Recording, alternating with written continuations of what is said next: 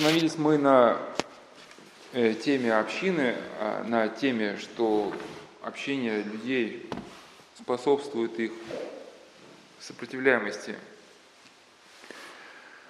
а, давлению. Ну, конечно, тут, все имеет э, свои, сказать, ограничения. Вы знаете, как это парус на корабле. Вот есть парус, а есть там система всяких тросов, других парусов, парусов, которые должны все этот центральный парус как-то равновесить.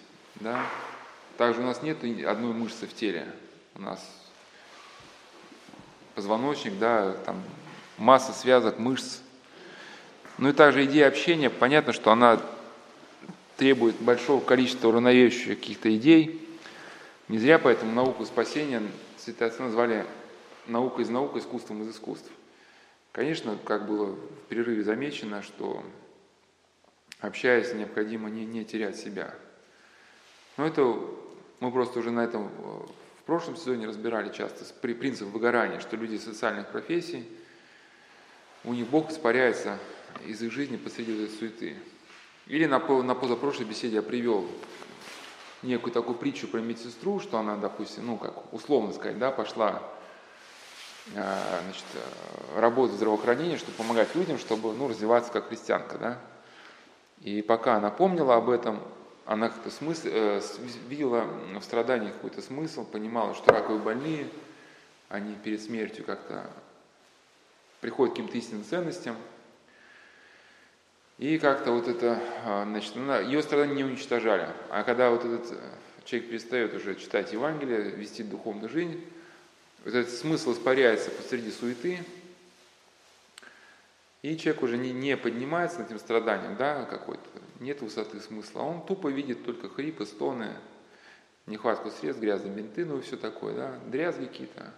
Все это выходит на первый план, и, да, и человек тупо видит только страдания. Тупо, что человек умирает, скорби в какой-то. И что же, кто за все это ответит, и почему это допускается. Ну, это вот. И дальше идет то, что в книге Архиерея написано на примере отца Герасима который стал лечить э, людей всяких бездомных. И службы стали все короче и короче у него, потом запер храм. А потом это людское горе его надломило, то, что он перестал видеть как-то вот этот Божий луч во, во всем этом. И, конечно, вот наше сердце, внутренний мир – это вот критерии, по которым мы судим, правильно поступаем, неправильно. И вот безразмерное общение действительно может привести к потере потери. Поэтому всегда, когда мы рассматриваем какую-то ситуацию, рассматриваем и не только ее, да, и, значит, если мы рассматриваем общение, соответственно, мы рассматриваем и, и, и человека, как бы вот его вот это, что ли, культурное ядро, чтобы, чтобы не было, как бы человек не вел себя, вот эта сердцевина человека не была повреждена. Да, все мне можно, но не все полезно. Вот. И, и если человек чувствует вот эту потерю внутреннего мира, то вовремя нужно успеть остановиться.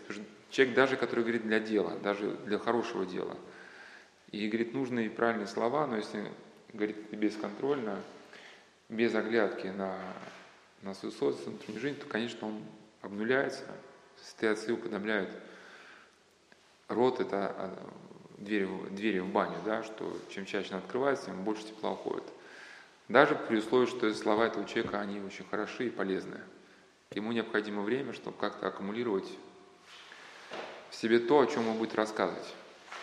Книжки какие-то читать, пойти каким-то опыту, да, смыслом, что если он только будет говорить, когда же он будет думать. Да, когда он будет аккумулировать в себе то, что он захочет донести до других. Ну и дальше будем, значит,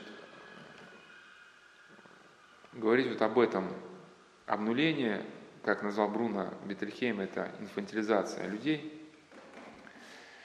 Сейчас приду некоторые идеи, которые действительно мы увидим, что лагеря и современные офисы, коллективы имеют в себе нечто общее. Это общее выражается в состоянии, к которому приходит человек, погруженный в эту среду. И понимание среды, понимание вот этих приемов по обнулению человека, мы понимаем, что выходом является духовная жизнь. Ну, сегодня мы к ней опять, наверное, так и не перейдем. По крайней мере, мы ее почувствуем. Ну, то, о чем мы говорить, покажет нам, что вот эта христианская духовная жизнь, если действительно не номинально, а подлинно ведется, то это как раз то самое, что Бруно Бетельхейм пытался как-то нащупать, но так он не был христианином и не был, я так помню, человеком религиозным вообще.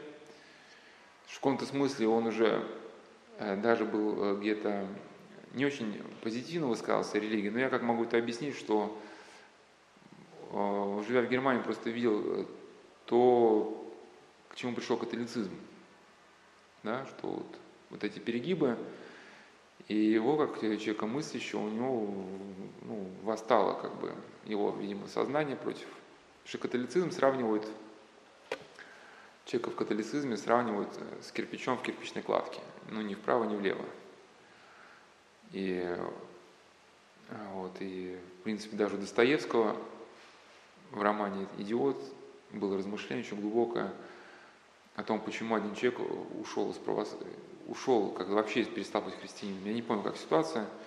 Потому что да, он увидел в католицизме эти перегибы, его разум против этого восстал, но он просто не нашлось человеку, не нашлось того, кто бы человеку объяснил, что вот эти перегибы, что это не есть вообще подлинное христианство. Да?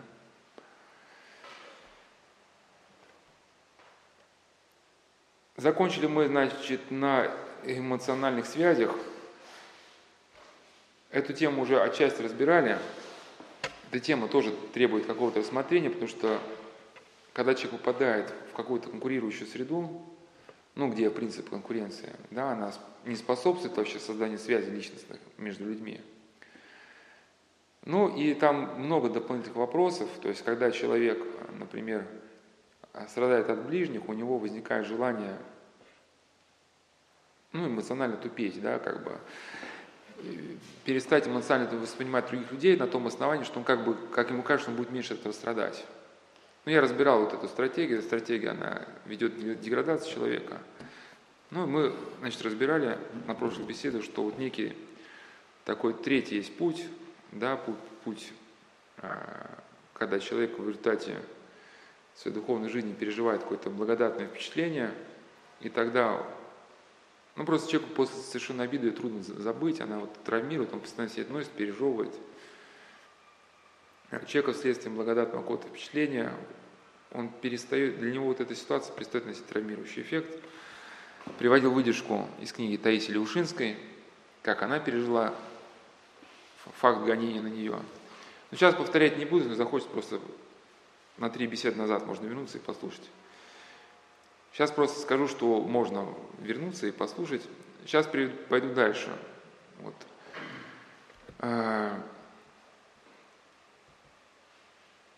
Бруно Бетельхейм, он как пишет о связях между людьми? Он говорил, что в лагерях СС эти связи стремились людей оборвать. Ну, если до этого, там люди тоже много чего понимали. Если мы говорили, что существование связи, оно человека укрепляет, соответственно, обрыв. И э, связи с семьей были в концлагерях э, одной силы, которая поддерживала волю заключенных к жизни. Ну, конечно, здесь вот может быть уязвимость человеческой позиции существует, потому что, как Виктор Франк писал, горе тому, кто вот, значит, все надежды возложил на другого человека.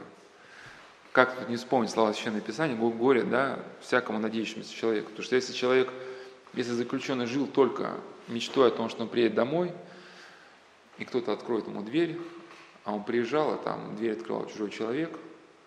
Да, у нас, а в Советском Союзе был принцип, вообще, если репрессировали одного человека, репрессировали сразу все его семейство. То есть человек, когда отправлялся в концлагерь, он понимал, что и да, и, если он все надежды сосредоточил только на этом факте возвращения, да, а сам Виктор Франкл, он я так, ну, в общем, некоторые заключенные уже знали, что их жены погибли. А психологическая защита а, предполагала, что человек, ну, то есть идея психологической защиты предполагала, что человек а, будет стремиться избавиться от травмирующих вот этих привязанностей. Ну, почему? Потому что страх за семью, да, человек а, понимал, что семья для него дорого, но страх за семью где-то человека вот это изматывал. Но опять же, почему изматывал? Потому что, может быть, в людях не было вот этого чувства, которого да, церковь нам внушает, на малых тенье, да, сами себя и весь живот свой, да, сами себе друг друга, весь живот наш Христу Богу предадим. Когда человек может предать своих близких действительно в руки промысла Божия и успокоиться. А человек, который привык контролировать все сам, конечно, для него ситуация неподконтрольная, она для него непереносима. И человек эмоционально начинал отделяться от своей семьи, других людей внешнего мира, к которому был привязан. И хотя эмоциональной привязанности и делали жизнь в лагере более сложной, но отказываясь от них и подавляя или теряя, заключенный лишал себя, быть может, самого важного источника сил. Ну, не раз я просто уже комментировал эту мысль, на примере статьи Александра Ильчининова «Демонская твердыня гордости». Он писал, как а, значит, мышление гордого человека загоняется в тупик, он зациклился на самом себе, думает о себе, да, и постепенно эта болезнь гордости в нем развивается.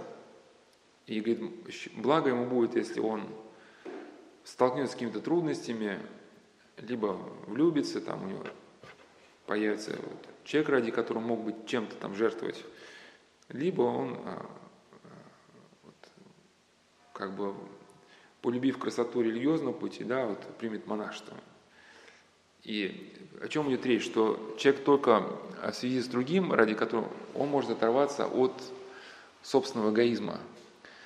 Почему это важно? Ну или, или трудности да, какие-то. Вот просто действительно вот у, у людей, которых они кого-то любят, у них ну, не так много времени, чтобы переживать какой-то бедный несчастный что там этого надо накормить, э, для того что-то сделать, да, и как-то все так легче переносится. Но когда человек э, гордый, он постоянно пережевывает себе какие-то идеи, которые кажутся ему самозначительными. Ну, страдание для гордого человека – это центр всего мира. Никто за всю историю Земли не страдал так, как он. Его мысли о себе носят для него исключительный характер. И, соответственно, когда у него попадает в какую-то экстремальную ситуацию – он начинает эту ситуацию пережевывать, пережевывать, пережевывать, да, и когда он попадает в лагерь, то есть в чем идея лагеря, что стрессовая ситуация в течение дня загоняет мозг в определенное русло, и ум человека сам воспроизводит эту непереносимую ситуацию. Да, а у человека нет ресурса для того, чтобы с этой, ну, с этой темы съехать как-то. Да, если бы у него была любовь к Богу, он бы мог через молитву, а? у него ощущение, что это вот все, да, будет только хуже. Вот он погружается в себя эту ситуацию, что вот ему тяжело, и тяжесть как бы, ну, он, он вообще больше всех в мире страдает, и она будет только хуже. Но он может даже не думать о других, он, он просто, у него просто, у него нет альтернативной точки зрения. И э, могу здесь прокомментировать, что как уже не раз говорил, что выработка понятий, выработка понятий через возможность получить социальный отклик, то есть когда мы слушаем собеседника, он нам что-то говорит, мы вырабатываем понятия. Через это мы развиваемся. У нас появляется мировоззрение. Почему это важно? Потому что сейчас мы будем говорить, как отключается мировоззрение. Мировоззрение препятствует у нас образованию условного рефлекса. Ну, то есть там, если приняли концлагерь, сирена звучала, у всех страх, ужас, да? А человек, например, у которого есть мировоззрение, он понимает, что есть там промысл Божий, это не конец. То есть он через свое мировоззрение и соответствующую идею не, не, не, не дозволяет условному рефлексу образоваться. Но поэтому в казино, когда человек приходит в казино, его лампочки призывают к игре. Там достаточно несколько часов побыть, не помню, сколько рассчитана цифра, 16 часов, что ли, просто нахождение в казино, не играя, формирует у человека условный рефлекс. То есть он просто уже потом мигает лампочки, у него уже хочется ему поиграть. Там подавляется это бесплатным алкоголем. Да? У горожан террором, у работников офисом бумагооборотом. Да, значит, в лагере неприносимыми работами. То, то есть каким-то образом заставить человека отключить свое личное, э, личное восприятие происходящего, с помощью которого он мог бы каким-то образом осознать, что происходит, и выработать какое-то личное к этому отношение. Но как раз вот эта способность, она у нас в первую очередь развивается при контакте с ближними, когда мы им помогаем, как-то слушаем их. Не раз уже приводил про мультик Вали, но тут еще раз напомню его. Там была такая идея, как бы, да, как, как один из принципов выживания, пускай да, хлеб на воду, и в одни голода вернется тебе. Там был такой мусорный робот, который, по идее, был создан для того, чтобы мусор делать, ну, то есть э, кубики из мусора он там прессует. Но вот у него, грубо говоря, появились нейронные сети, но это, по идее, да, вот это такая мечта, мечта, я называю это производственная психология, ну, которая, она рассматривает предприятие, вот у нас предприятие работает 16 часов в сутки, такие-то станки, нам нужен персонал, который идеально вписывался бы в текущую обстановку, ну, в идеале, в идеале, чтобы у них были ступни квадратные, там, не знаю, семь пальцев на руках, чтобы они могли эти вертеть там, да, эти штуки как надо. В общем, целиком вписывались. И вот создаются некие психологические модели, через которые, пропуская человека, создать вот, вот такой как бы идеальный тип работника. Ну, а робот Валли, у него вот как раз было что характерно, что он, хотя был роботом-мусорщиком, у него был какой-то домик свой где-то он там. Что-то ему понравилось, какие-то игрушки там он собирал, потом раскладывал, сортировал и у него мозга работала, даже там был, когда он нашел такой агрегат, это, знаете, ложка, с которой на, на, лопасть ложки прорезаны такие полоски, что получается как бы и, и вилка. Можно хлебать, а можно какую-нибудь горошинку там в супе так раз и тыркнуть и, в общем, отправить в рот.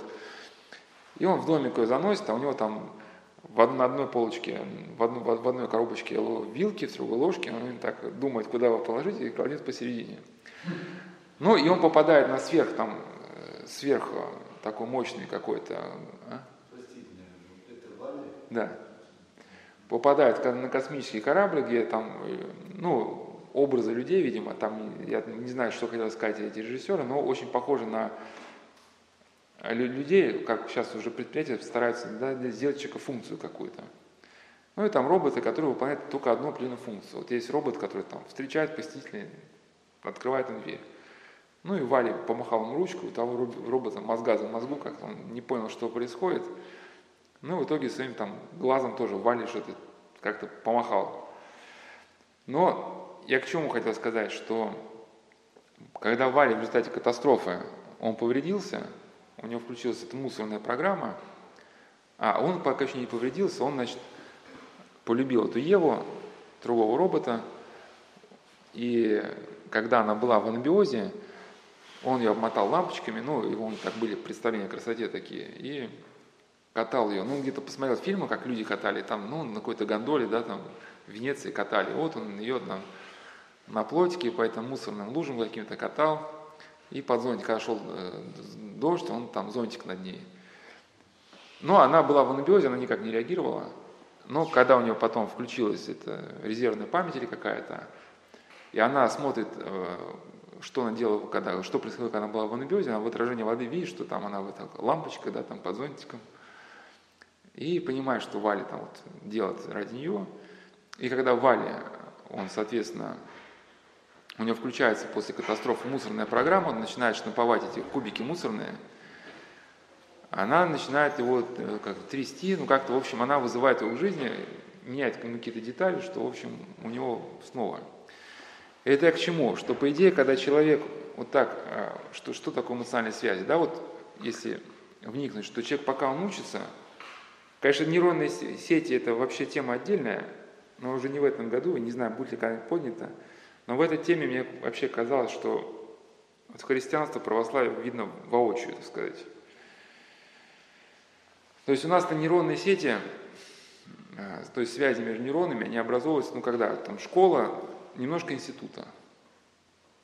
Потому что, ну, ну, не знаю, ну, может быть, институт, может быть, начало работы какой-то. Потом работа какая-то уже алгоритмизируется. Человек, в принципе, понимает, как он должен работать, да, попадает в какую-то колею, ну и получается все очень похоже на вождение автомобиля. Ну, это я не говорю там как какие-то там автогонки, да, там а, ну, такой банальная езда, так городская, от работы, от работы до дома. Ну, на, автоматически уже. И, соответственно, вот радость как-то в жизни у человека, она, она уходит, ему скучно, ничего как бы не, не хочется делать.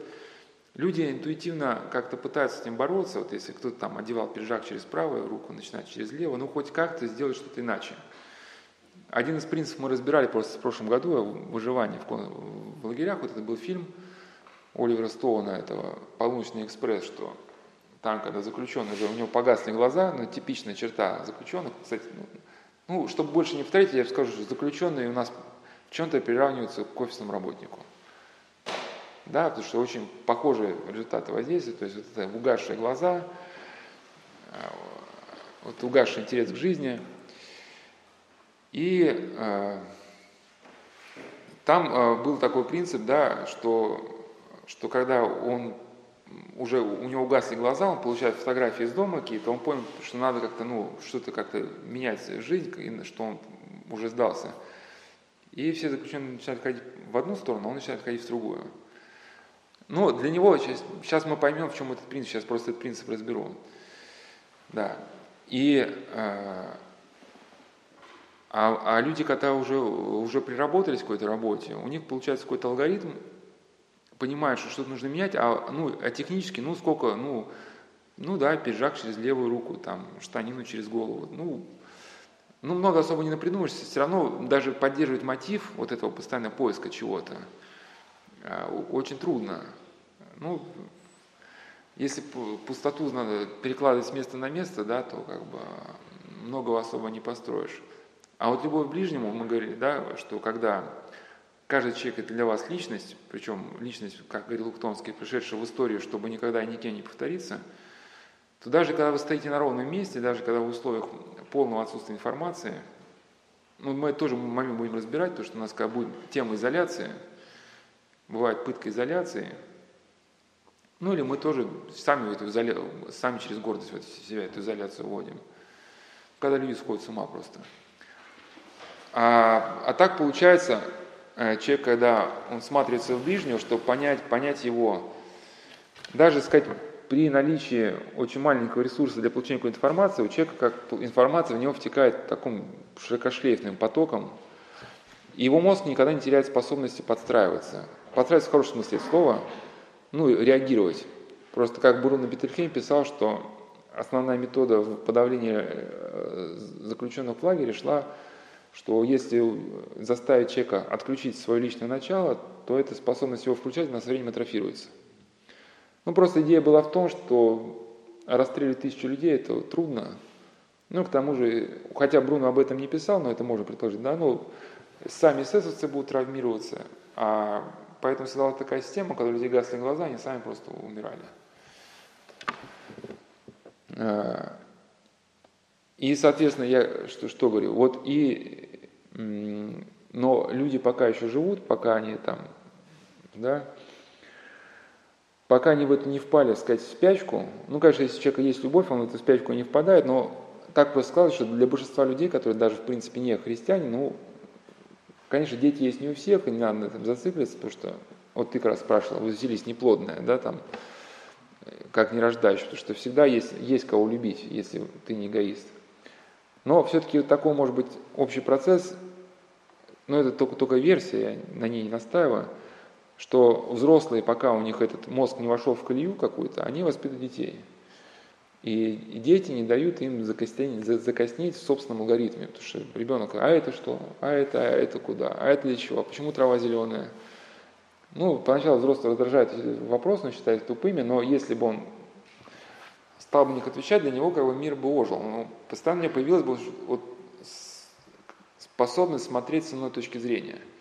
Ну и получается, опять же, как мы говорили, да, что все в этом мире, оно как бы вот, по принципу пускай свой хлеб на воду, чтобы одни голодом при, пришел к тебе.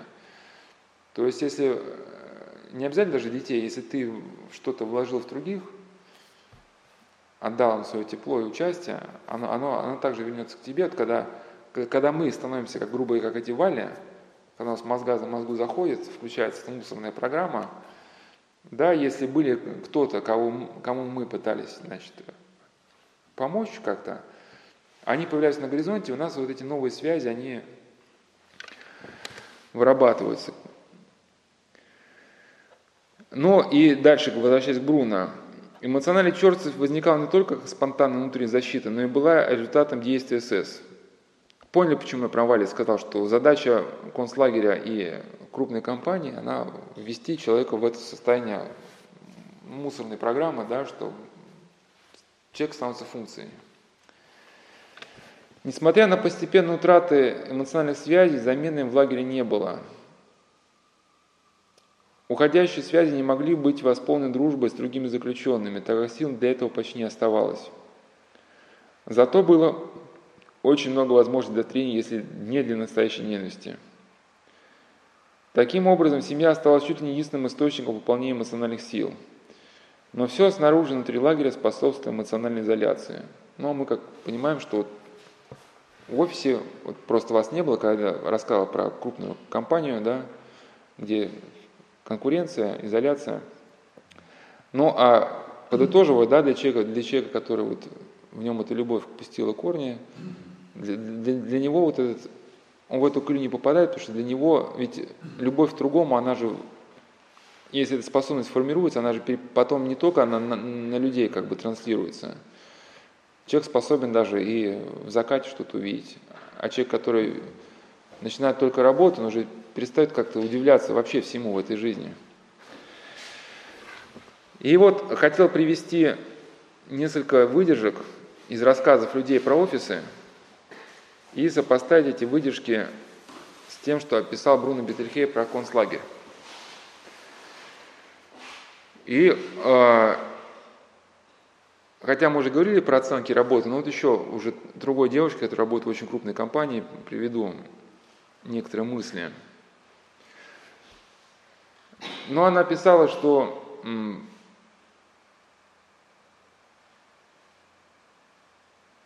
что у них э, в компании необходимо там сколько-то нарабатывать на клиентских проектах часов. А, к задачам относятся сдача экзамена по методологии, посещение тренингов, программ. Невыполнение новых показателей может привести к лишению премии. Ну и э, значит, сотрудники стремятся выполнить все показатели, чтобы получить какой-то бонус. А сейчас отметьте, я сейчас это все потом сопоставим с выдержками про лагеря СС. А, также а, выставляются оценки. Выставляются оценки в компании, и они влияют на а, зарплату. Оценку получает каждый, кроме партнера, потому что он и так наверху пирамиды. Оценка за проект складывается из четырех оценок по четырем направлениям. Подчеркиваю, во всех случаях эта оценка носит субъективный характер – и определять всем, кто ее ставит. Ну, не, нельзя же проверить, там, четверка, пятерка, там, ну, да, э, тройка, двойка. Ну, то есть, это какие направления относятся? Коммуникация клиентам, с клиентом, внутригрупповая работа, профессионализм, оперирование деятельностью, скорость выполнения заданий, ну и так далее.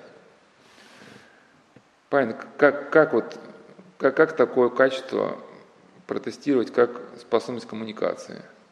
Да, ну, понятно, что как-то очень субъективно это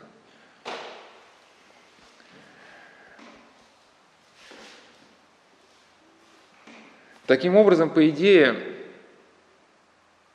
а, значит, а, да, таким образом, по идее, каждый сотрудник заинтересован в том, чтобы качественно выполнять работу, получать за это справедливые оценки вознаграждения.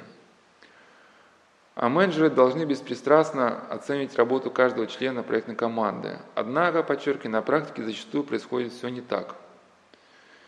Оценка зависит от личных взаимоотношений внутри команды, а критерии подтягиваются так, как это необходимо – то есть если между начальниками складывать и почему складываются нормальные отношения, можно получить четверку. Если отношения не складываются, то несмотря даже на хорошую работу, выше тройки получить крайне трудно. Ввиду того, что критерии оценивания максимально размыты, у всех есть возможность варьировать показателями оценкой. Кроме того, поддержка должностная инструкция не содержит конкретных требований – что должен делать каждый сотрудник на каждой ступеней? Ну, немножко заскучали вы, я просто это к чему все. Один из принципов конституционного лагеря – это введение взаимоисключающих требований, как раз для достижения вот этой же ситуации. То есть что подразумевает взаимоисключающие требования?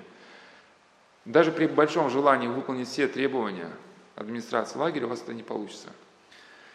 И администрация лагеря остается возможность варьировать вот этой оценкой. Она может закрыть глаза на ваше несоответствие каким-то нормам, если вы, разумеется, понятно, да? И, и, или человек, чтобы закрыли глаза уже на какие-то его требования, ищет, да, какие-то пути. Либо у администрации есть возможность в любое время дня и ночи придраться к любому заключенному, даже который старался выполнить все правила. Да, и, соответственно, сейчас мы дойдем до этих оценок. Также в компании существует институт оспаривания оценки, где можно было доказать, что оценка поставлена справедливо и должна быть пересмотрена. Хотя на словах многие компании идут сейчас к бирюзовым идеям, ну, бирюзовой организации мы сейчас разбирать не будем, потому что если Господь благословит потом, если до этого времени доживем. Но, ну, типа, как они себя называют, компании будущего. Но на самом деле, хотя там на словах все очень так либерально, красиво, и человек стоит в центре, но по сути вот эта идея менеджера без менеджеров, менеджмент без менеджеров, вот эти без, без лидерские группы, то есть спускается задание, нету начальника, но это как бы, что это вообще, чтобы он на вас не давил, вы будете работать без начальника. Но по сути приводит к тому, какая ситуация, невозможно ни у кого оспорить. То есть тебя что-то не устраивает, но никому ты об этом сказать не можешь, на тебя давит группа. И, но это когда уже про спиральную динамику будем разговаривать, про, про уже про современные методы размыва сознания, как раз у Бруно Беттельхейма очень описано хорошо то, что сейчас называется как раз вот этим бирюзовыми идея безлидерских групп, ну это как некий тип продвинутая система, а он как раз описал, как в лагерях как раз создавались эти группы, то есть СС же не может контролировать постоянно людей, поэтому создавались какие-то группы, которые сама группа давила на каждого из ее членов. Да? И возникал эффективный инструмент такого ну, подавления. Но а самый, один самый момент, что, что жаловаться, грубо говоря, некому и негде. По поводу цифр. Э, если вникнуть в историю, как уже не раз говорил, что различные методики менеджмента уже имели место быть в условиях тоталитарных режимов. И вот есть книга Беломора «Балтийский канал», где описывается, как вот происходила игра цифрами. Вот, то есть на бумаге все было, да, и даже был целый э, термин выведен, это туфта. Мы, мы говорим туфта, но не знаем откуда это Это вот с лагерных времен. Туфта – это липа, обман, очковтирательство, работа, сделанная для видимости, заведомо ложные, завышенные показатели в официальном отчете. Этот термин появился в середине 20-х годов. Туфта выводится от ТФТ – тяжелый физический труд. Позже туфту стали расшифровывать техника учета эффективного труда. То есть уже, ну, идея понятна, что за, ну, получение каких-то оценок, они размыты, да, и, соответственно, уже некий момент субъективности, который вот напоминает лагерную систему. В частности, вот я сейчас приведу более подробно э, главу из книги Бруно Петрихейма, значит, «Пробуждение в лагере» называется. И те, кто, ну, наверное, тут идеи офиса читаются сами. Кто из вас работал, вы просто, может, потом выскажетесь. Процедура утреннего подъема в лагере иллюстрирует неотступное давление окружающей обстановки, направленное на разрушение каждого человека как личности. То есть, ну, держите в уме, просто для чего я все говорю, что э, ну, производственная модель стремится создать человека, человека функцию, да. Ну, просто э, человек, он еще как бы, когда он становится функцией, он как-то чем-то недоволен, он говорит, что, знаете, у меня там какие-то личные потребности есть, там, я хочу иметь моральное удовлетворение, выпить чашечку кофе. Да? Поэтому система стремится создать э, такую как бы строй жизни, при котором, может быть, человек, это как Олдос Хаксли писал, да, диктатура без слез. То есть, если диктатура у нас была со слезами, человек плакал о своей утраченной свободе, то диктатура будущего – это диктатура без слез. Когда человек уже стал человеком функцией, но его все устраивает, потому что у него, как на прошлой беседе мы говорим, мы уже резомное мышление, то есть резомное мышление – это такое что сетевое, сетевое мышление, где нет ни центра, ни смысла, ни, ни, ни цели, ни направления, да, ну, который считает себя самым гениальным человеком на планете. Самые гениальные люди в этом сезоне покупают такие-то вещи, поэтому мне нужно купить такую-то. Ну и понятно, что под эту дудку человеку сбагриваются уже там. Ну, и, и, идея в том, что создавалась, создавалась в СС, обкаталась, в СС обкатывалась технология. Значит, каждое утро заключенных будили задолго до того, как они успевали отдохнуть. В Дахау сирена ревела утром в 3.15, зимой немного позже утра. После этого полагалось около 45 минут на уборку. В нормальных условиях времени, как кажется, было вполне достаточно, однако в лагере все иначе. А сейчас держите в уме то, что, хотя вас не было, когда я говорил про офис, где ожесточенная конкуренция, да, сразу после сирены начиналась ожесточенная борьба между заключенными за то, чтобы успеть сделать все необходимые дела в определенное время. То есть вот вдумайтесь, как все лукаво-то выстроено. Первое ощущение нового дня, которое ждался заключенных, состояло в следующей мысли. Мы существуем, чтобы подчиняться. Спущенные сверху правила важнее естественной потребности позаботиться о своем теле. То есть то, то, туалетом пользоваться не, не разрешалось в течение дня. Если утром не успел, то не успел. Ну, допускалось, но я расскажу, как допускалось. Как во многих других случаях, дружеская взаимопомощь и поддержка начальников помещений приобретала большое значение – но в данный момент существования довольно часто кооперация.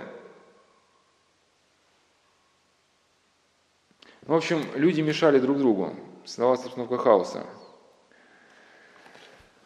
Утренний э, период проходил организованно, без напряжения, беспокойства, драк разного рода проявления взаимного раздражения лишь только в некоторых блоках, где жили заключенные, уже имевшие, ну, прожившие годы в лагерях, или где, или где командовали приличные начальники.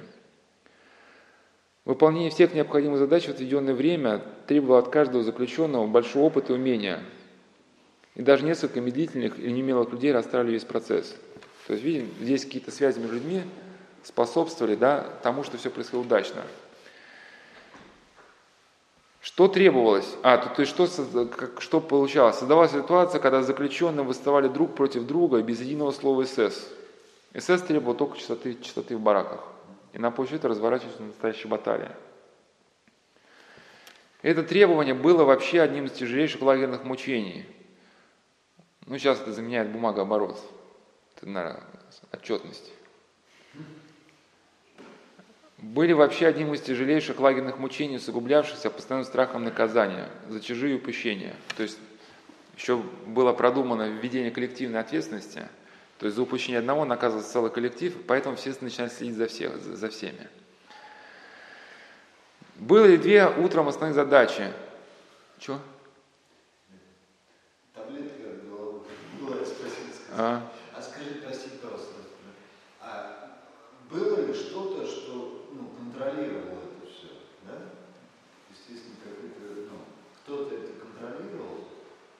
Ну, мы сейчас не, не очень нас это интересует, только нам, нам главное понять, что, что, что, что людям делать в этой ситуации. То есть мы, сейчас мы, чтобы вам траектории пути э, напоминать, что все вот эти механизмы вели э, к искомой цели, чтобы в человеке заглохла способность самостоятельно оценивать происходящее – и, иметь личное отношение к происходящему, вообще как-то принимать самостоятельно какие-то, ну, иметь самостоятельное мнение. Чтобы, если этот процесс прекращается, выработки самостоятельного мнения, то он начинает почему атрофироваться. И, соответственно, внутренняя жизнь, она противостоит вот этому процессу нуления. Только вопрос в чем, как эту внутреннюю жизнь найти, потому что Бруно перечислял, что такие как бы общераспространенные идеи сохранения индивидуальности, они вели человека в тупик. Да, спасал, человек пытался выстроить какую-то защиту, вот в итоге впадал в еще большую регрессию. И мы понимаем, что только вот такая, христианская на самом деле, вот почему новомученики, мы просто сейчас можем понять приблизительно, конечно, там Господь помогал выживать, но нам понять вот механизм этого процесса, чтобы как-то, а, может быть, и на свою жизнь как-то его спроецировать. Что требовалось от человека? Застелить постель, если таковая имелась, убрать свой шкафчик. Действительно, вот сейчас я буду читать, мне просто вот офис, в офисе приходит на память естественным образом. Значит, из, из, из задачи застелить постель делали, делали столь сложную задачу, что иногда заключенные предпочитали спать, уткнувшись где-нибудь в углу, боясь смять хорошую застеленную постель, которую не даст утром установить. Уборка кровати даже опытного ловкого человека занимала 10-15 минут.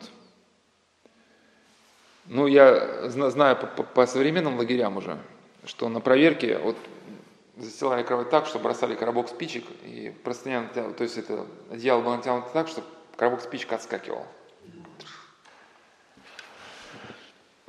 Как только, значит, и еще проблема все, чтобы были две койки, одна нижняя, другая верхняя.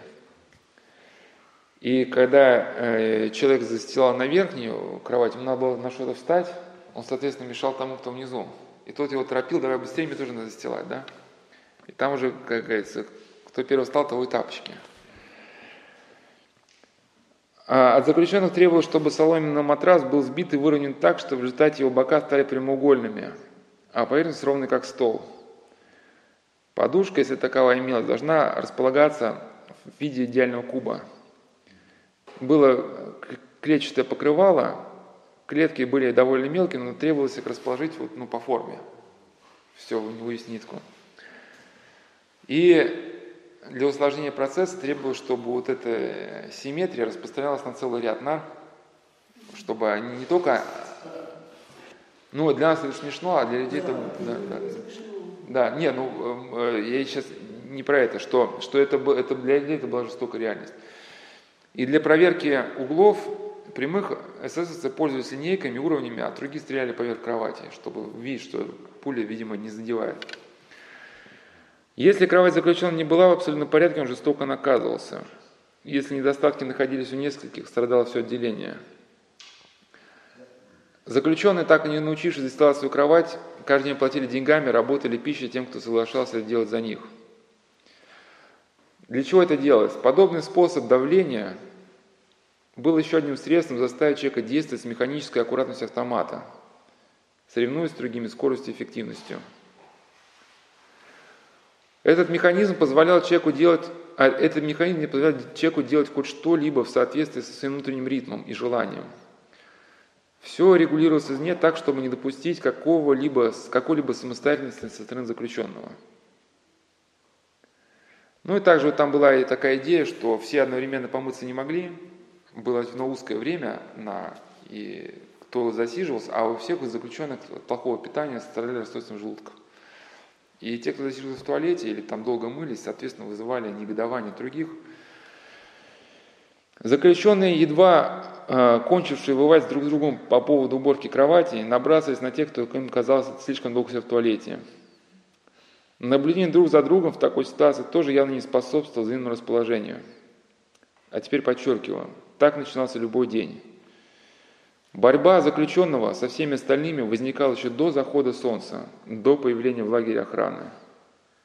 Даже отсутствующая невидимая СС уже села вражду в массе людей, не способных, подчеркиваю, преодолеть свою злость и разрушаемых этой неспособностью, неспособностью преодолеть свою злость. То есть люди уничтожали людей. Дальше, вот если применительно вот к рассказу про офис, который девушки, девушки привел с крупной компании, да, который про оценки, она рассказывала, что э, финансовый, ну, когда заканчивается финансовый год, сотрудникам приходится работать более 12 часов в день. Одни сроки сжаты, одни проекты заканчиваются, начинаются другие, а задачи по предыдущему продолжают поступать. Таким образом, сотрудники вынуждены работать поздно вечером, на ночью, в выходные дни выходить на часть работали полный день. Ну и еще эта компания, она набирает сотрудников в основном сразу студентов, то есть только-только закончили, у них опыта работы нет, они по-другому не знают, как работать, и других компаний не видели. Их сходу заряжают на 12-часовой рабочий день, и когда они несколько лет проработают, им кажется, что уже так, в принципе, и другого-то и быть не может. К чему, к чему люди в результате приходят. Когда человек работает несколько месяцев без выходных, спит по 4 часов в 6 день, даже когда у него появляется возможность отдохнуть, просто не знает, чем заняться, потому что отвык отдыхать и делать, подчеркиваю, что-то кроме работы.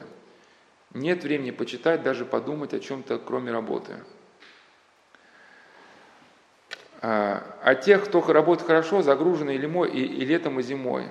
Поэтому не хватает времени даже на то, чтобы поискать другую работу, на которой можно было балансировать между работой и персональной жизнью. Заниматься как-то самообразованием, как-то развиваться.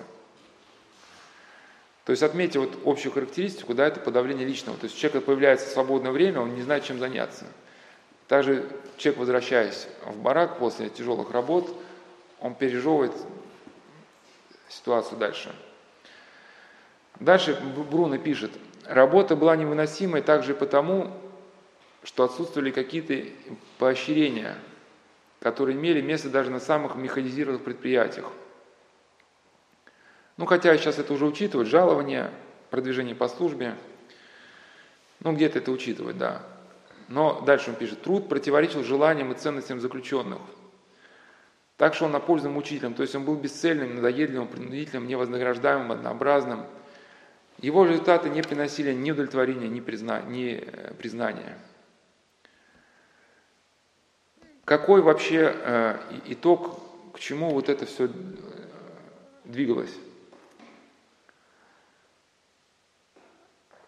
А, э, двигалось к тому, что превратить взрослых людей в детей. Это не тех евангельских детей, которых говорится в Евангелии. Что, что говорится в Евангелии? Что не будете как дети. Дети, они не имеют обиды. Мама его накажет, он быстро прощает. Они не умеют долго там злиться. Они всех любят. Они целостные, они вот не, не способны к лжи. Ну, сейчас, в принципе, дети уже другие дети. Уже.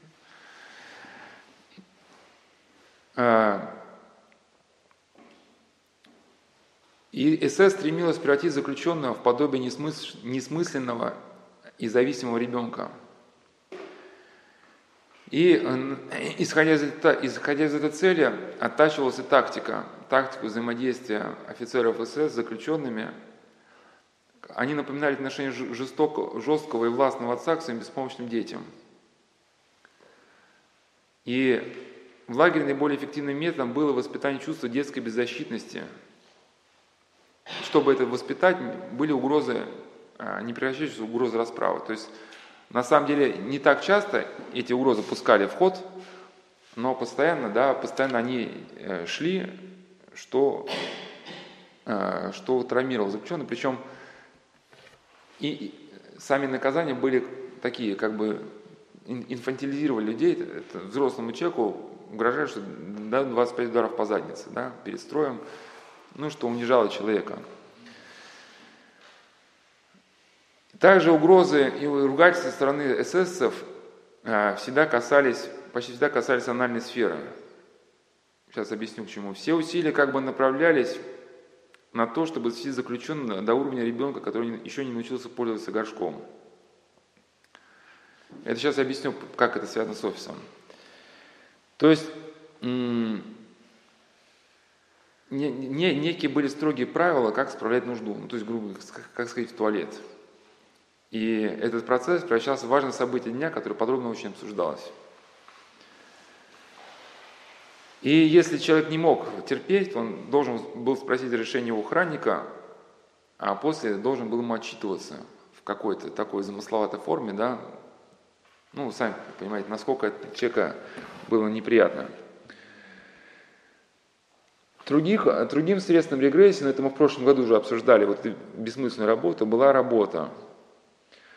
Совершенно бессмысленная. Перетаскивание камней с одного места на другое и затем обратно. Или рыть яму голыми руками, когда лопаты лежали рядом. Когда человек возражал, ну зачем же, если рядом лопата? Потому что я так сказал, собака, да, да. А заключенные ненавидели эту работу, хотя, казалось, им должно было наплевать, есть ли от их работы вообще какая-то польза. Ну, мы на Рождество зимой разбирали этот момент. Мы говорим, что человек, который молится, в принципе, для него монотонность, она не убийственна. И знаем, что святые отцы прилили корзинки, да, для них эти корзинки, они э, не были целью, вот просто чтобы, так как ум человека в молитве не может постоянно быть напряжен, чтобы как-то ну, не оставляя молитвы, немножко эту резинку натянутую хоть чуть ослабить, да, они просто садились, приплели корзинки или веревки, но при этом стараясь уже как сохранить свою молитву. Или как в одном монашеском рассказе, что один пустынник унывал очень, что он в пустыне, ему помыслы говорит, что он в этой пустыне не делает ничего полезного. Ну, на самом деле, это, да, как мы свою душу готовить для вечности, в этом смысл пустынничества. Ну, я же не берусь судить, в чем смысл пустынничества, но смысл есть. Но просто дьявол так, когда борется с пустынниками, он представляет, что, что если ты был в миру там, или в монастыре, ты бы там кормил, исполнял бы заповеди, кормил бы людей, там еще что-то. И он подошел к самому Аве и говорит, вот я унываю, что ничего делать не делал полезного. А Ава сказал ему, показал там разрушенную стену, говорит, говорит своему помыслу, я охраняю эту стену Бога ради. И вот он так перестал как-то, ну, стал так говорить. Принуждение к бессмысленной работе, ну, то есть он побеждал, побеждал травмирующий, этот отшельник побеждал травмирующую ситуацию с помощью осознания, да, удержание как как говорится, высоты смысла. А действия у людей смысла-то не было. И мы, кстати, видим, вот, да, вот какой, значит, путь а, в Германии для того, чтобы всем жилось вольготно, от религии отказались. И в итоге, когда все рухнуло, у людей, по сути, не осталось ничего, никакой точки опоры. И на этой волне пришел Гитлер-то. То есть пока у немцев была как-то возможность кого-то слушаться, возможность какой-то структуры, они еще более-менее нормально жили. Когда структуры не стало, внутренней опоры никакой нету, да, я пришел, Гитлер сказал, что я дал вам смысл, дал вам идею, а люди, когда оказались в экстремальной ситуации, кто-то хватался за идеологию СС, да, делал ее своей отправной точкой, чтобы иметь хоть какую-то, ну, почву под ногами, да. Но это результат этого, как бы, отказа от религии. Принуждение к бессмысленной работе сознательно использовалось как метод превращения человека в послушного ребенка. Работа, которую выполняют заключенные, издевательства, которым они подвергались, не позволяли им видеть в себе и в своих товарищах полноценных взрослых людей. Ну, подрывали в них некое осознание себя как человека. А теперь вот эту ситуацию сопоставим с рассказом женщины с другой компании, другая женщина, другая компания, тоже международная. Ну, то есть, первая, я не знаю, была международная или нет, но это международная. И в этой как раз компании учредители зарубежные, вот активно используются различные методики воздействия на сознание. И вот это запомнили, да, как вот убирали кровати, убирали кровати, ну, часто выполняет функцию, функцию отчетности. Да, что, например, вот э, запомните отчетности и взаимоисключающие правила. Приведу просто тоже рассказ. Опять же, мы приводим не для того, чтобы сейчас испугаться, а для того, чтобы понять, все взвесить и понять, что делать. Вот она пишет, как, как значит, работники этой компании находятся в постоянном напряжении. Во-первых, постоянное планирование отчеты – и этот процесс принимает гипертрофированные формы. Ну, она, в общем, планирует визиты к врачам-фармацевтам в норме по 13 визитов в день. Планировать необходимо на месяц вперед. Если врач, которого ты запланировал посетить, ушел в отпуск, а ты об этом не знал, и вскрылся факт того, что ты не пришел да, на этот визит, то пишется объяснительное – если заменил врача, пишешь объяснительную. И так во всем. Казалось бы, для чего? Да? Для чего это, ну, бумага оборота нужен? А история с туалетом, она все объясняет. То есть все время по любой ерунде держит напряжение, чтобы ты боялся объяснительных. На каждом визите необходимо говорить шаблон, установленный в офисе. И при отступлении или при нестандартной реакции врача, например, врач, с которого было посещение, он выругался, этот, выгнал тебя, пишется объяснительно. То есть, подчеркиваю, необходимо говорить шаблоны. Шаблон установлена фраза, да, то есть, ну, тоже некий метод, что ли, ну, похоже некий метод подавления вот такого, ну, личностного. Помимо стандартных отчетов возникают экстренные задания, по которым надо дать отчет онлайн или до 9 утра. Вечером просто нет силы или не соображаешь. А утром вскакиваешь и не знаешь, то ли собираться ехать на работу, то ли писать, то ли строчить очередной отчет. Для молитвы в голове мало места. Если раньше можно было хранить память Божию и потихоньку параллельно с работой и оформлением табличек молиться, то сейчас на мысль сделать все на отвяжись. И сплошная тоска внутри, безысходность из-за того, что чувствуешь себя роботом и постоянно борешься с различными страхами. Постоянно идут изменения во всем, невозможно пристроиться, наладить режим. В итоге разрываешься между помыслами, то ли выполнять визиты, то ли сочинять таблички. Узнаете, да, взаимоисключающие правила? То есть начальник-то прекрасно знает, что вы не, не можете а, посетить, все это выполнить. И знает, например, что или, или начальник дает вам задание строчить отчет, а вы должны в этот момент ехать. И он знает, что он вам поручил прочитать отчет, но в любой момент может вас прищучить, что вы, например, не вместе запланированного визита, да,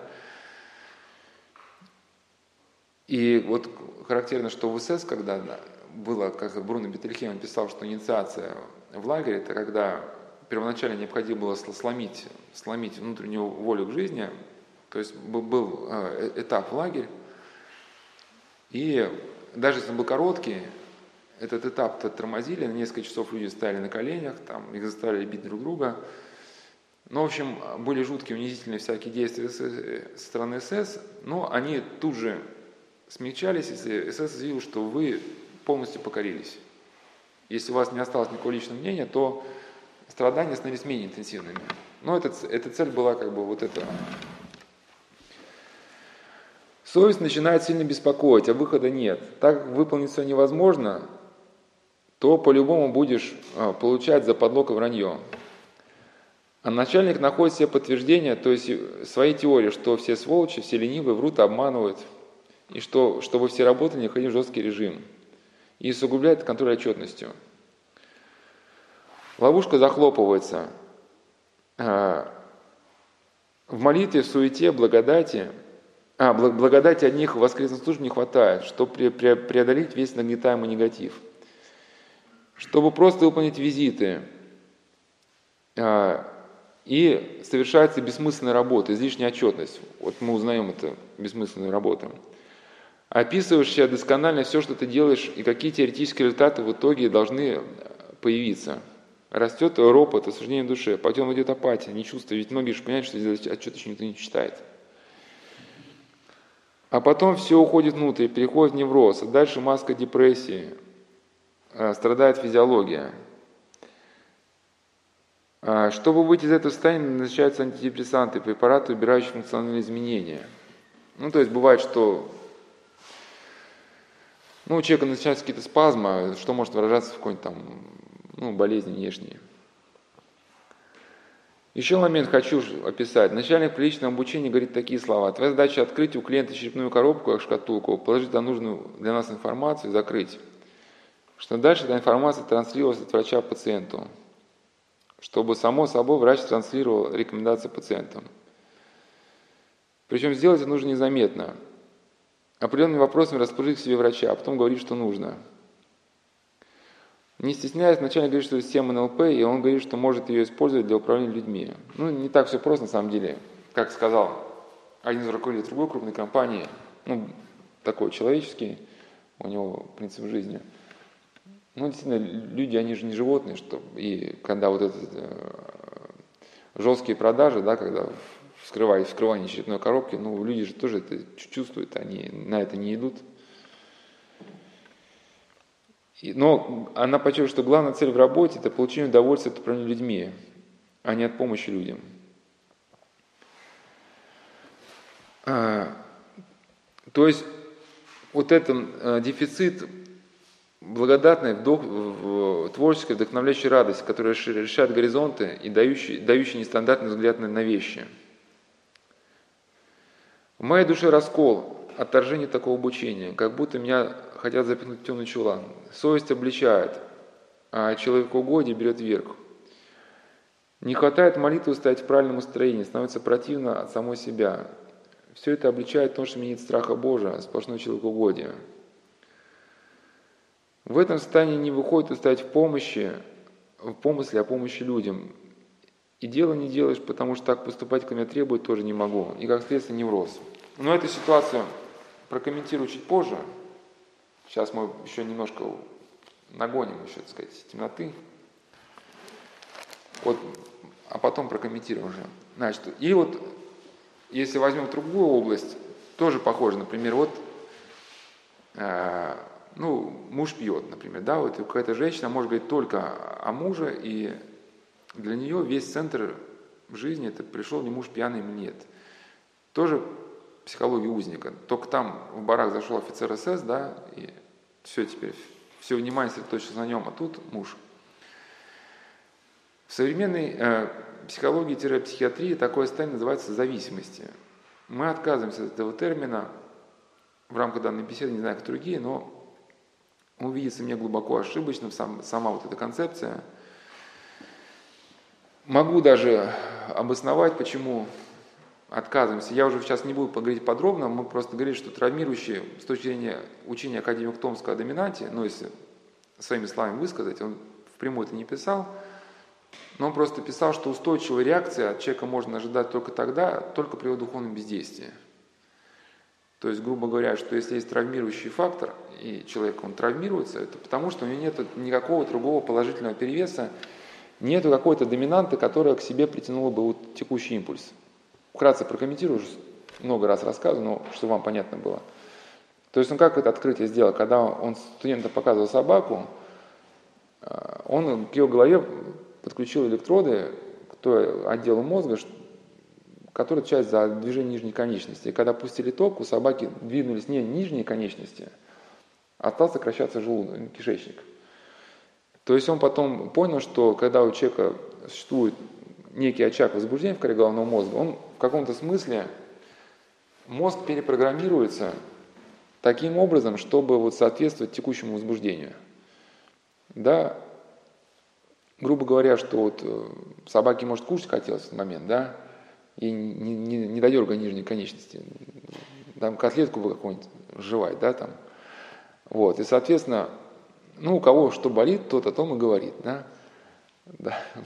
Что вы такому человеку не показали, помните, да, Салтыкова-Щедрина, как один мужик двух баринов прокормил. Когда два помещика или барина, они сидят голодные где-то там.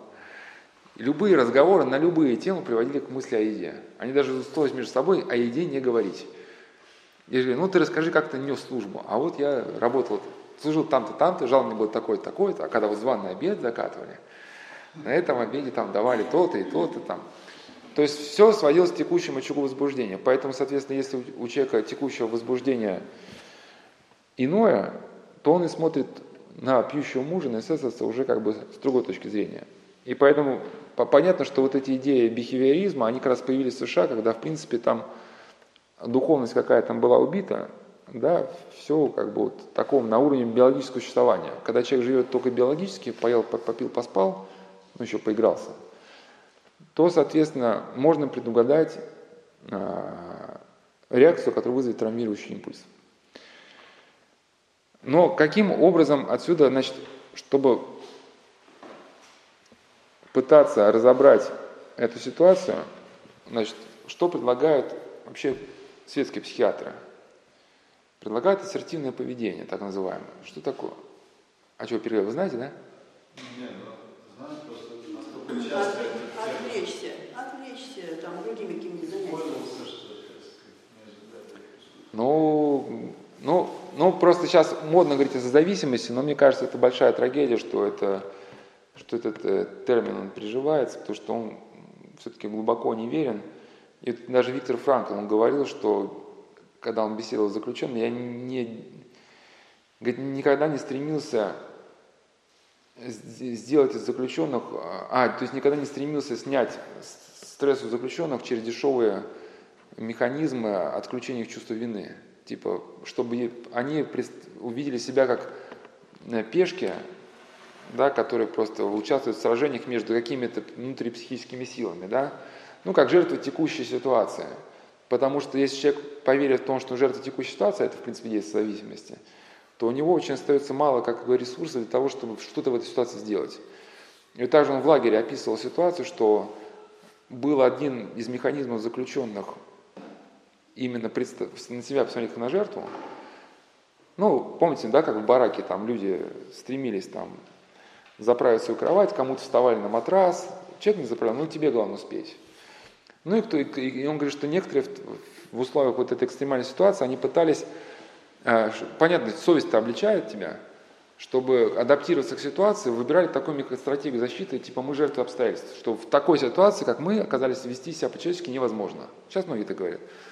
Но, но эта стратегия, она вела ну, к, к регрессии, да, потому что сознательно гася в себе чувство вины, человек сам, тем самым гасил себе и проявление вот этого личного какого-то самосознания, которое бы позволило, позволило бы, если оно осталось, сориентироваться в текущей ситуации.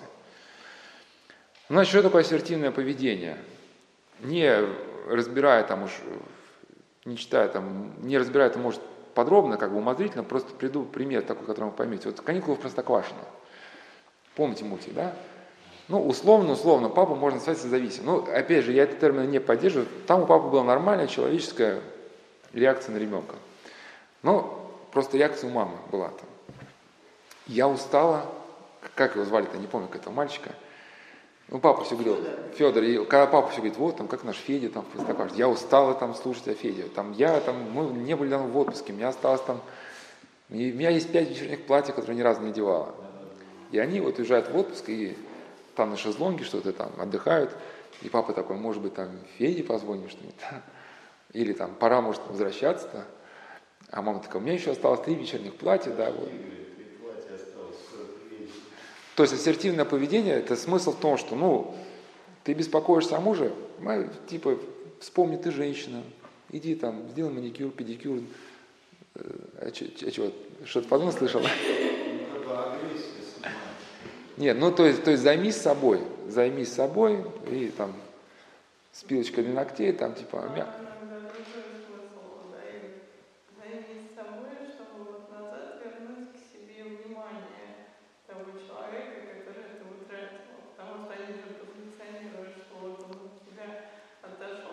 Ну, женщина в такую, что типа, мол, в Мегеру такое превратилась. Ну, не суть важно. Сейчас, сейчас мы разбираем одну идею, что главная идея у нас, что некая руководящая стержень, это мозг человека попадает в колею, и потом сам начинает воспроизводить вот это состояние. То есть, соответственно, ассертивное поведение это дальше человек все так же усугубляется. Я просто не знаю, насколько я косноязычен, не умею формулировать мысли. Человек, который выбирает эту стратегию ассертивного поведения, он хочет каким-то образом в этом болоте хаоса найти какую-то точку опоры, чтобы когда придет э, там, муж или сестра, чтобы у него было что-то, что позволило ему отвлечься. А я типа марки собираю, там, э, или там эта песенка, я когда студентом был, мне она очень понравилась, там, что там была там, ну, такой речитатив, музыка такая, вот была конференция, там, студенческая какая-то, был там декан, там, и еще какой-то, и, ну, перечитай, кто был, и а припев такой, а я не пошел, а я люблю рыбалку, как закинешь удочку? Ну и потом, да, да, там он пошел на работу, была там какая-то городская конференция, там, там был мэр, там губернатор, там, приезжает, а я не люблю, а я, а, а я не пошел, я люблю рыбалку, как закинешь? Ну и потом, да, там международная какая-то конференция, там были президенты, были все, а я не пошел, а я люблю рыбалку. Ну, ассертивно, ну, где-то это, где это правильно. У хирурги, они так на самом деле, вот хирурги, которые очень переживают от операций, особенно когда вот люди умирают. И, конечно, это такое человеческая стратегия, да, но, но немножко как бы у них отлегает. Ну, там другое. Скорее, я бы сказал, что рыбалка это не сколько ассертивного поведения, потому что там в рыбалке все-таки присутствует другой. Это контакт, скорее человек ищет контакт с естественной средой. Вот лес, ты, ты ищешь в каком-то смысле другого, который вот в этом, другой в деревьях, в озере. Это что-то такое, что, что не вписывается в твою вот эту стрессовую ситуацию, там кафельные коридоры, там шприцы, там, да, другой. Вот, но ассертивное поведение значит, усугубляет человека дальше в его собственном эгоизме. А как мы говорили, что если человек усугубляется в эгоизме, он все меньше и меньше способен оторваться от травмирующей ситуации. Может быть, она с этой темы перейдет с, мужа. Типа, э, как это был какой-то то ли юмористический рассказ – то ли что-то такое. Ну, как, а, в общем, один молодой человек, что-то там, его девушка очень, что он пьет, курит, не работает, и, в общем, она давай его терроризировать. Он что-то стал работать, бросил пить, бросил курить. Ну, в итоге стал парнем хоть куда, и потом человек подумал, а зачем я, типа, я жених на выдане, и раз, и, и значит, к другой госпоже там. Ну, а, так, сейчас сбился.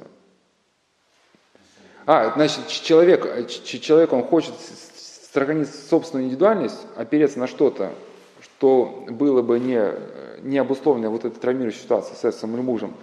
Но в итоге он все больше и больше инфантилизируется. Инфантилизируется, все больше и больше становится зациклен на каких-то вот своих этих причудах.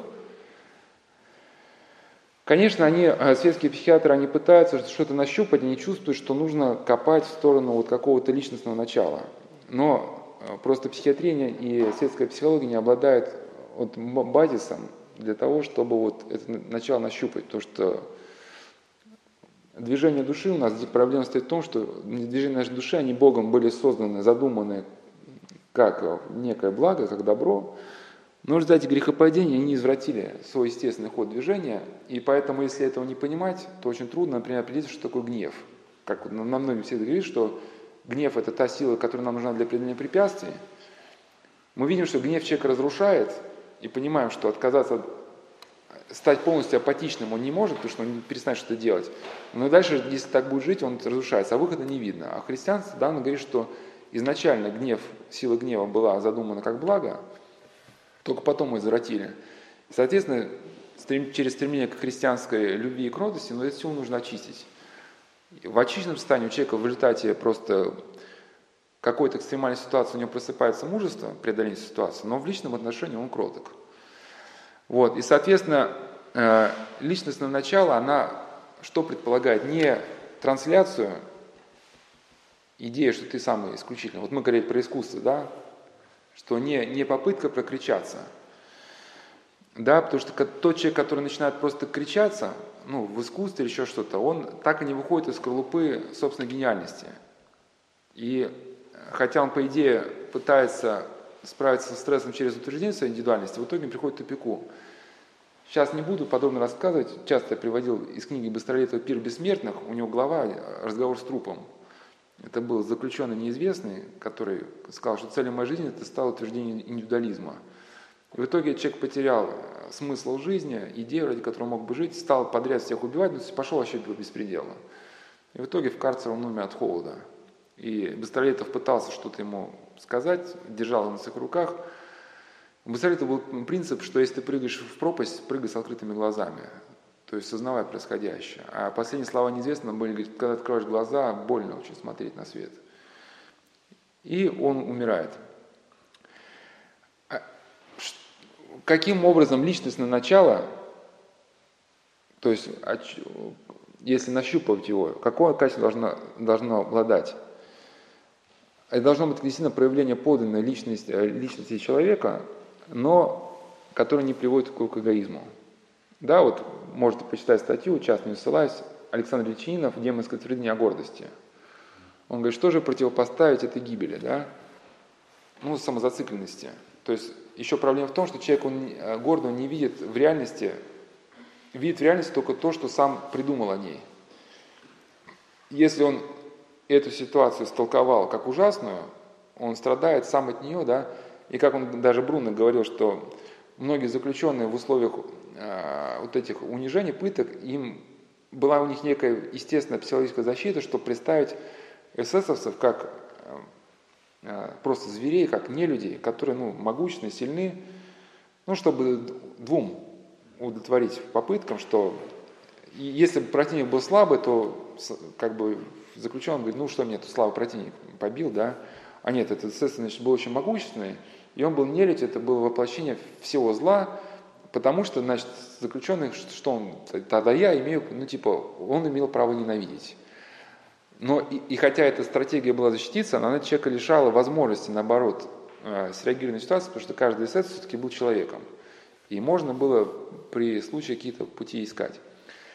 И поэтому я к чему, что вот подлинный вот этот выход состоит скорее вот в такой ситуации, вот, ну, приведу просто, э, чтобы не пытаться говорить это научным языком, вот ситуация, например, вот какого-нибудь, какого-нибудь духовника вот, вот здесь, вот на Славках, да, вот тоже может там, э, может быть, сказать, много паломников, вот, э, службы, значит, вопросы какие-то, и, конечно, все это давлеет, давлеет, и и можно представить такую ситуацию, что если человек он там не может выспаться, не может покушать нормально, свои дела поделать, еще вопросы какие-то вопросы, и все, и, все, и, там, и, и может в смысле ходить и ходят, и, и говорят, и говорят, и спрашивают, и спрашивают, когда же все это кончится, да, и идут, и идут, и все таким потоком.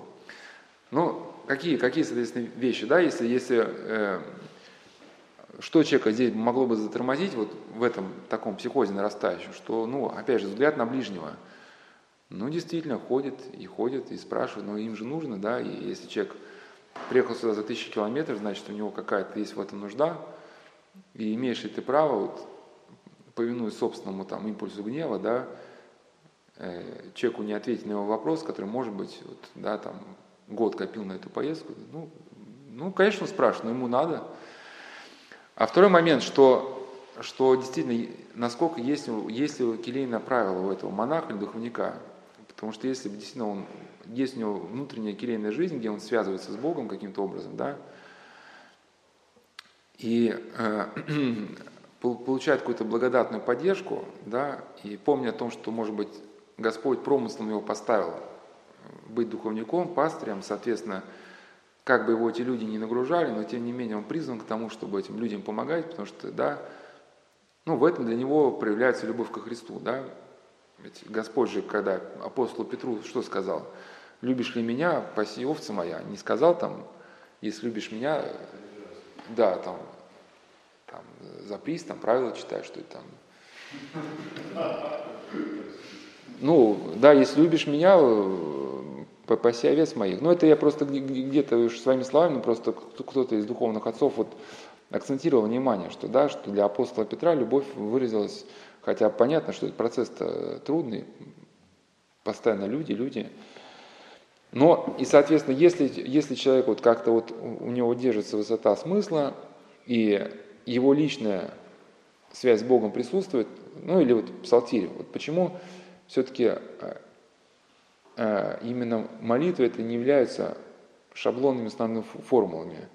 То, что псалтирь, она описывает все многообразие переживаний человека, и человек, когда читает внимательно псалтирь, здесь еще хорошая книжка учебная псалтирь, дается литературный перевод, его струны души, они пробуждаются. И да, вот это и Никон Оптинский, кажется, таким образом объяснял псалтирь, что в псалтире, там в псалтире есть такие слова, в псалтире десятотрунного спою тебе, что это такое. Но он говорит, что у нас душа, она как бы тоже как бы вот как напоминает этот псалтирь. И когда она просто оглохла от суеты, от э, скорби, от страданий, очерствела, мы не можем вызвать ее усилием каким-то воли к жизни, но когда слышим или внимательно читаем звуки псалтиря, а, наша душа оживает. Просыпается личное отношение к Богу, соответственно, весь этот мир, который казался еще вчера невыносимым, вот сотни паломников, у человека, выражаясь нашим языком, появляется, конечно, и благодатное переживание, но если где-то, и можно сказать, что и с точки зрения нейрофизиологической тоже как-то можно посмотреть, что он с другой точки зрения уже смотрит не с травмирующей, что действительно он в этих людях уже видит не докучливых там посетителей, да, а людей, которые действительно страждущие, которые вот нужно как-то помочь. Вот я про это, что ассертивное поведение само по себе, зацикливание, вот если монах, например, вот марки там, все, не, не могу больше видеть людей, там, мне нужно ассертивное поведение, марки, марки, буду марки собирать. Ну да, или что-то марки, или там буду, буду фильмы смотреть, ну или там выпить. Понятно, человек, он, мозг вот также остается в этой колее, он может не столько травмироваться от паломников, потому что он заперся, но он, дальше он травмируется, грубо говоря, вот уже дальше это обличение совести, потому что он-то понимает, что он заперся. Он должен быть там, снаружи, к ним выйти, да, а он сидит здесь. Ну и так далее. Идея вам понятна, да? И вот это выгорание, оно, как Павел Велика, Великанов сказал, протерей, выгорание священников, оно происходит как испарение, ну и не только священников, а людей социальных профессий, сказать, хотя они, священство не профессия, это призвание, но просто сравнивают эту проблему с, там, с учителями, врачами, что испарение от Бога посреди суеты, суеты дня. То есть человек не аккумулирует то, что в итоге он мог бы отдать другим. А, идея понятна. И каким-то образом вот это вот личностное должно пробудиться у человека.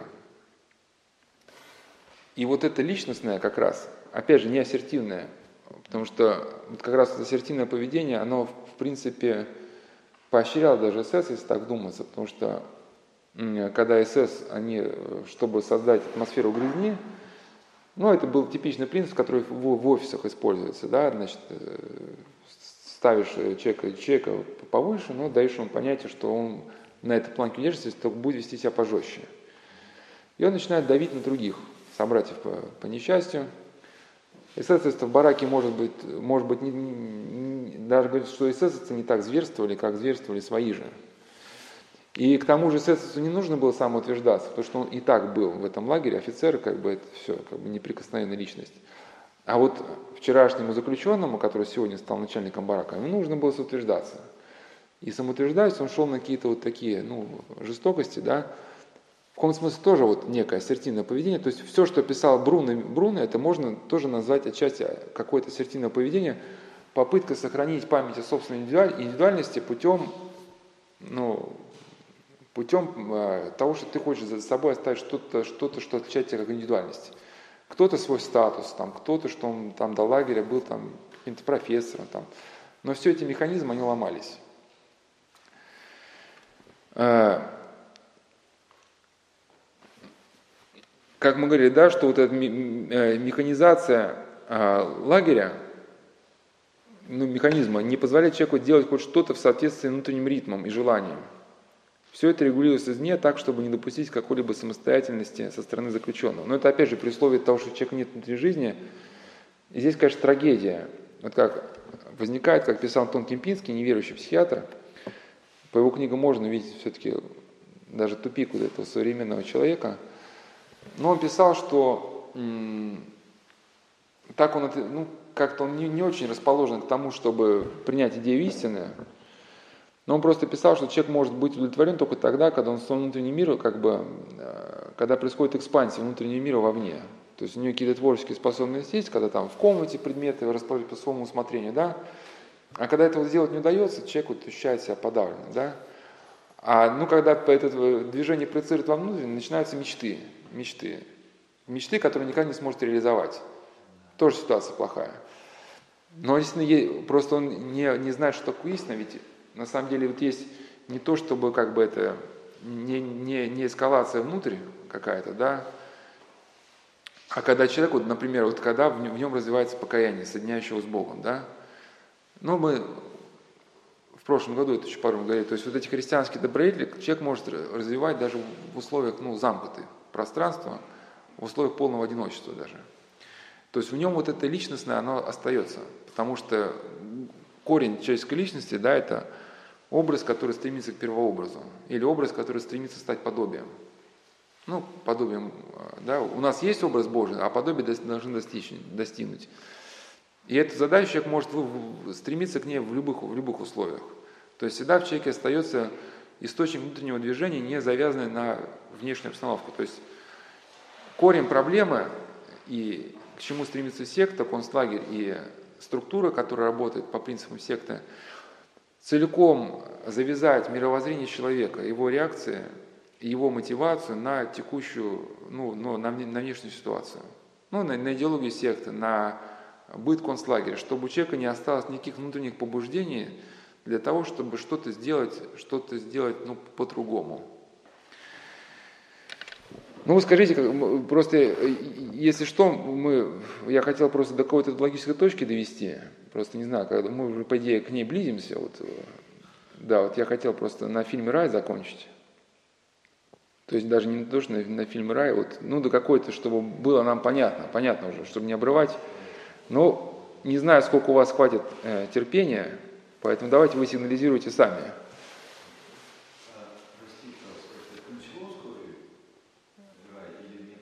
Да, да. А, ну, я хотел вообще какой-то выход, да, вот слушай, к этой теме прийти слушай себя вечного, как ее вкратце можно назвать. Ну, давайте вы, когда, когда устанете... Так вот, это все вот понятно, что все вот бессмысленно, бессмысленно, там все, и у человека нет... Да, как выйти из этого? Как? Так мы... Галя, там, та, там вот в конце, в конце есть. Там в конце вот это.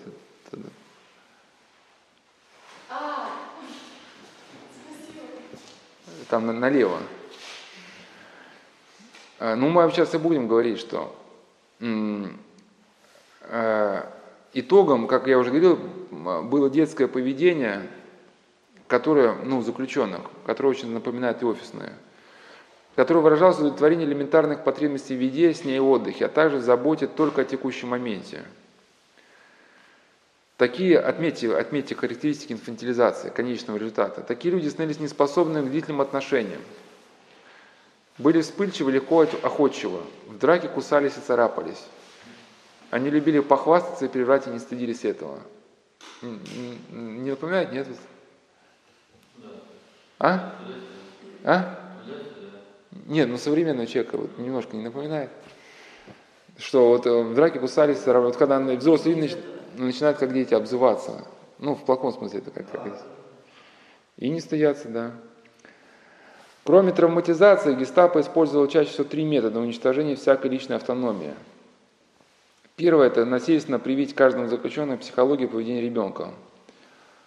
Второе – заставить заключенного подавить свою индивидуальность, чтобы все слились в единую аморфную массу. Третье – разрушить способность человека к самополаганию, предвидению и, следовательно, его готовность к будущему – ну, о первом уже поговорили немножко. Надо сказать, что подавление индивидуальности, оно идет, может разными путями идти. Подавление индивидуальности может идти путем э, таких крикливых заявлений о том, что каждый человек индивидуален. Вот были исследования, что подростки, которые считают себя индивидуальными, они на самом деле очень похожи. Да, ну все говорят, что они все индивидуальность, но в, в, в итоге все выбирают в принципе одно и то же. Все самые модные люди в этом сезоне, они выбирают такую-то марку. Телефоны, еще что-то, да. Ну и все это, в принципе, тренды, бренды. И, э, результатом, сейчас я здесь, по идее, здесь хотел поговорить о фильме, э, немножко о фильме, значит, э, «Сфера». Я может быть, уже на, на, в другом сезоне, не знаю, когда дойдем мы для тем, хотел подробно разобрать романы Герса Дейва «Сфера», ну, примительно где, где, где к действию сектантской идеологии. Сейчас, сейчас пропущу, потому что там главный героиня романа, Мэй, у нее как раз исчезает потихоньку все личное, у нее, в принципе, не остается ничего, чтобы выделяло ее как, как живого человека. Она целиком принимает идеологию компании. Сейчас немножко пропущу чтобы добраться до каких-то выводов, если успеем и останется терпение, расскажу.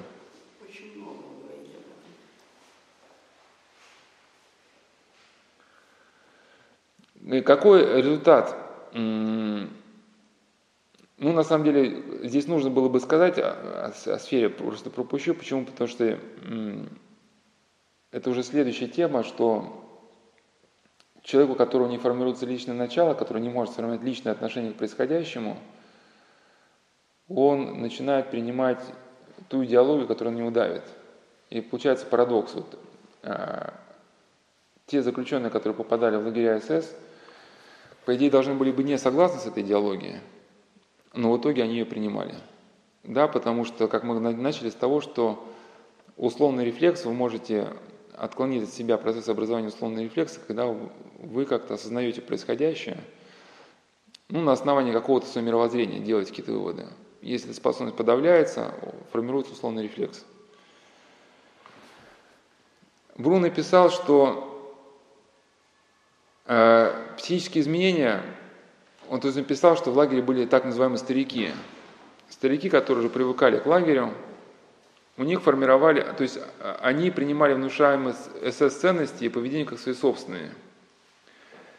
Причем немецкий национализм и нацистская идеология принимались легче всего.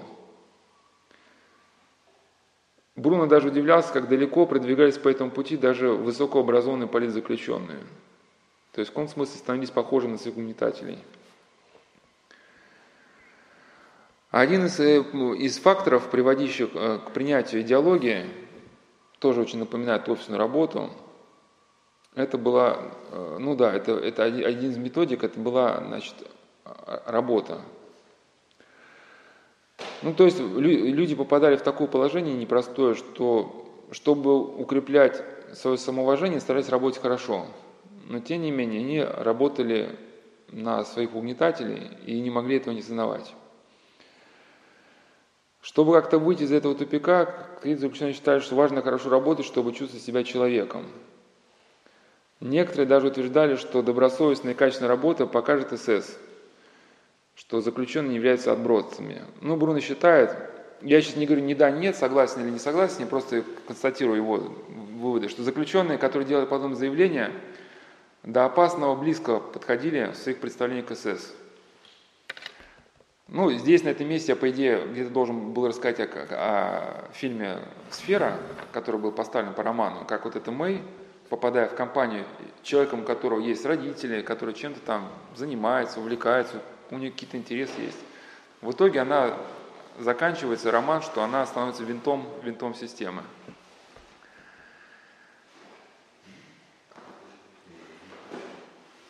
Также, например, э, когда, э, если люди значит, попадали в эту ситуацию, они начинали оправдывать себя, что они не могут здесь поступать по-человечестве, если у них не было любви, то, соответственно, вот гнев начинал человека уничтожать.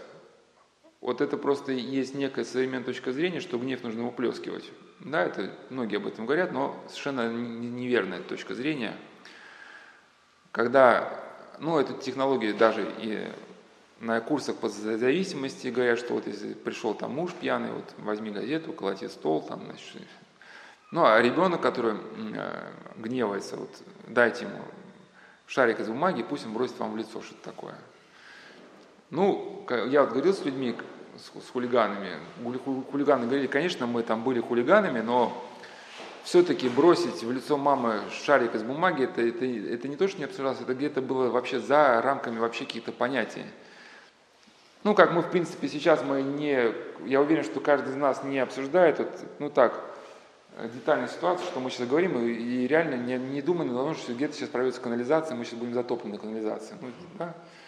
Но также человек не стал никогда себе понять. И, соответственно, что происходит? Если человек раскачивает себе эту доминанту, сейчас, да, он бросил маме в лицо скомканную бумажку. Ну, потом, ну, ведь как бы его вот этот внутренний, что ли, вампир, да, он напился крови, сейчас пока вот как пиявка отвалился спать. Но он вырос, и пройдет там лет 20, он уже как действительно дает того, что и маму ударит. То есть, и оно, соответственно, в чем идет речь? Что заключенные, которых не было любви, они испытывали ярость, не могли ее никак погасить, что она уходит только когда в человеке формируется какая-то любовь. Естественным образом ярость на тормозится и исчезает. Они искали, куда бы выплеснуть. На СС выплеснуть не можешь, сразу расстреляют. На кого? На других заключенных. Но тогда совесть начинает мучить. Как себя тогда оправдать? Да? Значит, ага, вот и тут они хватали за эту российскую идеологию. Они же, они же эти заключенные, они же неполноценные. Да, они же там другой крови. И, соответственно, они как-то вот пытались начинать себя оправдать. То есть, опять же, человек пытался защитить свою психику от стресса, но в итоге уходил по пути еще больше регрессии. Чувство самых, э, остаться независимым в лагере значило э, трудную и опасную жизнь. Подчиниться СС, казалось бы, соответствовало интересам самого заключенного, поскольку это автоматически делало жизнь легче. И Бруно подчеркивает, что похожие механизмы работали и вне лагеря, хотя не в такой чудной форме –